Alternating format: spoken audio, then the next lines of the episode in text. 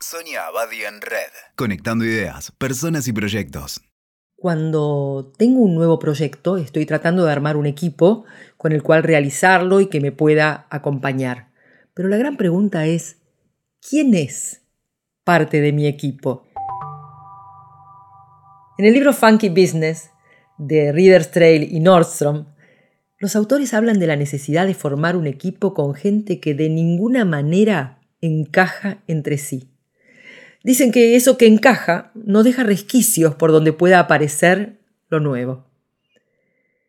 Pero aun si reconocemos que hoy se necesitan equipos que reflejen la complejidad, la diversidad del mundo actual, la preocupación de todos suele ser cómo conciliamos y armonizamos a gente tan discordante.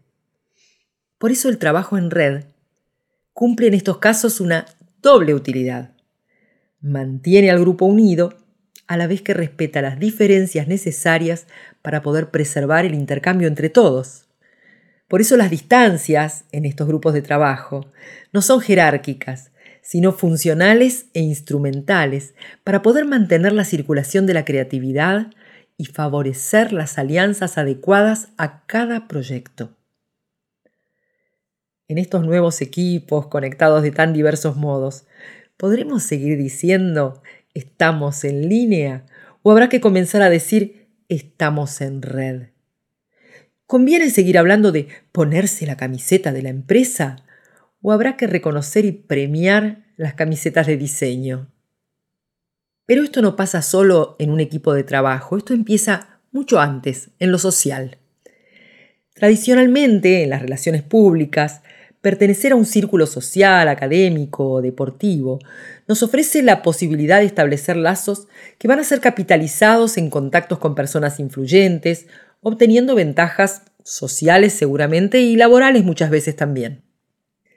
Algunos clubes o colegios exclusivos, ciertos barrios cerrados, han sido tradicionalmente lugares de creación de alianzas entre personas de la misma clase, ideología o a veces poder económico.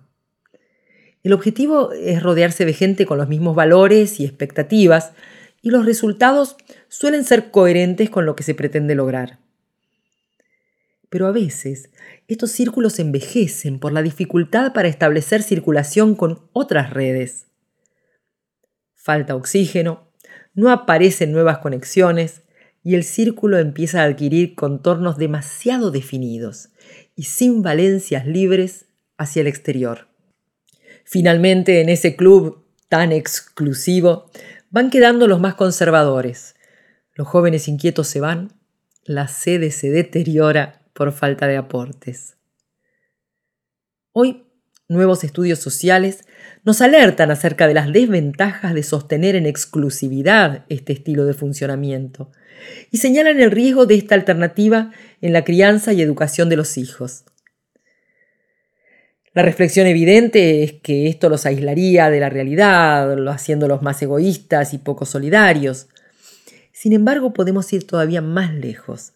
La pertenencia a círculos cerrados, en este mundo que se ha vuelto en red, limita la riqueza de nuestra mente y nuestra conectividad, y por lo tanto va a limitar también nuestras oportunidades de crecer y tener logros trascendentes.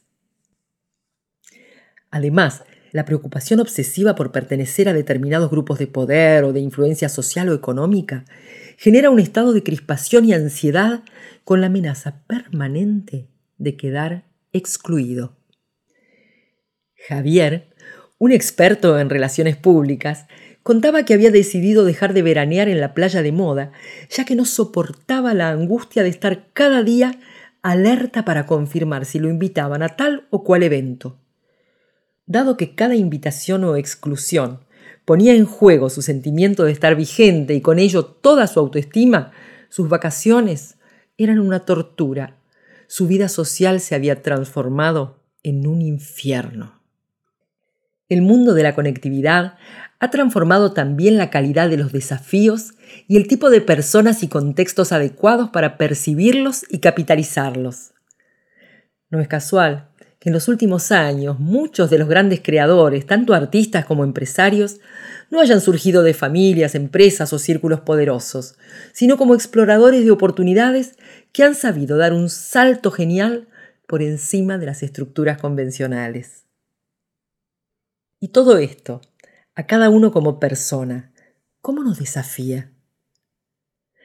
A la manera de los fractales, el equipo de trabajo recrea la estructura del equipo interno que tenemos cada uno, con sus conflictos y también su complementariedad. Es por eso que aquel que puede gerenciar su equipo interno será un miembro valioso para su equipo de trabajo, ya que estará habituado a sostener las contradicciones y resolverlas creativamente. Claro que las ventajas competitivas de cada uno van a surgir de lo diferente y con frecuencia tienen más que ver con lo personal que con las competencias profesionales. Además, cuando alguien se reconoce como único, se hace más generoso y receptivo para la diversidad de los otros. Y si la coherencia genera un crecimiento lineal, las diferencias permitirán un crecimiento exponencial. El gran desafío de una organización o un equipo radicará en ser capaz de sostener un contrapunto entre el denominador común indispensable a todos y la heterogeneidad de su gente. Y quizás el denominador común necesario sea apenas un sistema de valores compartidos. Escuchaste Sonia Abadi en Red. WeToker. Sumamos las partes.